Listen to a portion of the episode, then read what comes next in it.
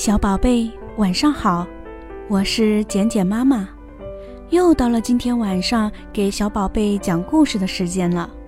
今天晚上我们要讲的是关于馅饼小镇的故事。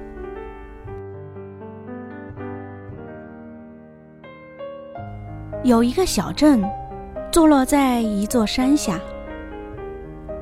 小镇从来没有名字，大伙儿也没想过给小镇取个名字。有一天，小镇上的熊大哥在家里做馅饼，他把家里所有好吃的东西都做成馅儿，包在馅饼里。这一天，熊大哥做的馅饼特别好吃，他把馅饼分给镇上的朋友们吃，大家从来没吃过这么美味的馅饼，都问。熊大哥，你在馅儿里放了什么？味道真是棒极了。熊大哥记性不好，忘了自己在包馅儿时一共放进多少东西。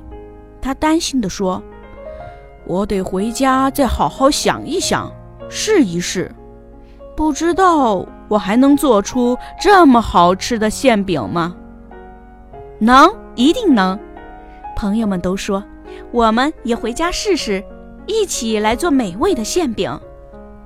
第二天，全镇的居民都拿出做好的馅饼招待朋友。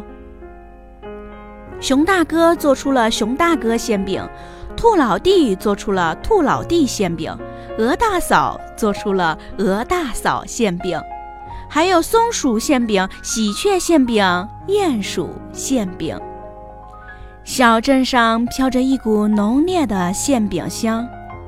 小镇的各种馅饼成了远近人们最爱的食品，当然，小镇也有了一个挺响亮的名字——馅饼小镇。